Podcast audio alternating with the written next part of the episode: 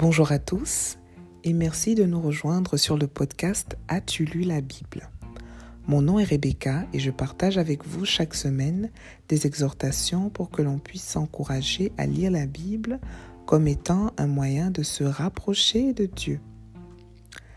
J'ai souvent entendu certaines personnes dire que dans la marche chrétienne, ce qu'ils préfèrent, c'est prier ils vont dire, moi j'arrive à prier très longtemps, mais ma difficulté c'est de lire la Bible. Vous l'aurez donc deviné, aujourd'hui nous parlerons de la prière. La prière, c'est un très grand sujet et nous n'aurons certainement pas la prétention de le décortiquer entièrement dans un épisode de quelques minutes. Cela étant, nous désirons humblement édifier, si possible, au moins une personne. Prier, s'il faut le définir très simplement, nous dirons que c'est s'adresser à son Dieu. Je pense souvent à une phrase qu'avait dite un ancien. La Bible est un livre de prière. Cette phrase, j'y pense souvent parce que la première fois que je l'ai entendue, je n'étais pas tout à fait d'accord. Selon moi, la Bible telle que je la connaissais ne correspondait pas à l'idée que je me faisais de ce que devrait être un livre de prière. Pour la petite histoire, dans la religion que m'ont transmise mes parents, nous utilisions des livres de prière dans lesquels étaient écrites des prières claires que l'on pouvait réciter en fonction du besoin ou du moment de l'année. Je n'ai donc pas compris que quelqu'un puisse dire que la Bible est un livre de prière. La Bible était certes le livre de Dieu, mais ce n'était pas le livre que j'aurais pensé utiliser pour prier concrètement.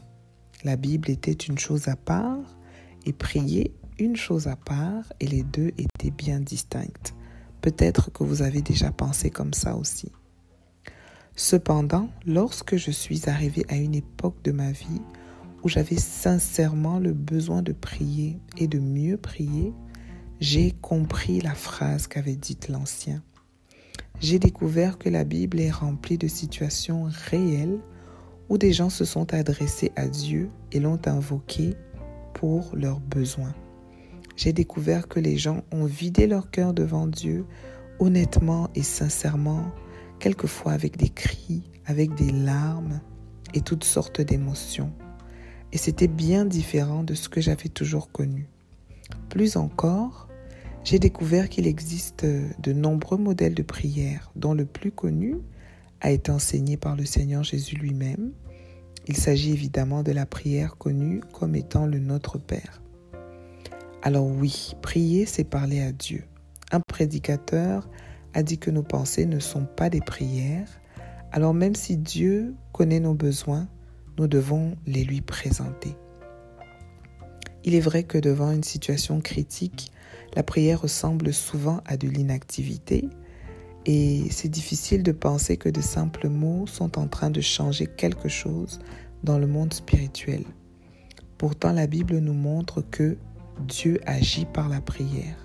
Oui, quelqu'un a même dit que notre prière est le rail sur lequel la locomotive de Dieu circule.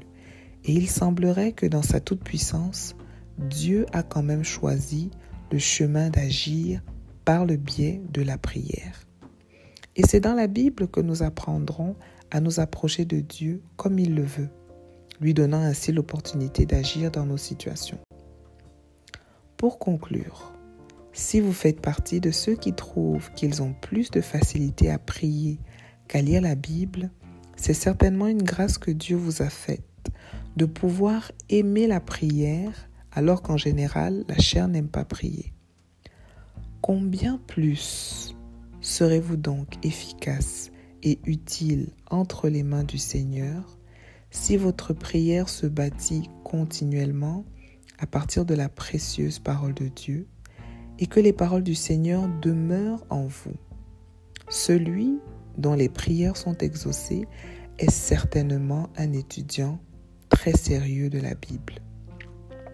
Non seulement la Bible est remplie de prières efficaces et exaucées, mais en plus, le Seigneur Jésus a dit en Jean 15 au verset 7, Si vous demeurez en moi et que mes paroles demeurent en vous, demandez ce que vous voudrez et cela vous sera accordé. Demandez ce que vous voudrez et cela vous sera accordé. Vous savez donc ce qui vous reste à faire. Soyez bénis et à la semaine prochaine par la grâce de Dieu.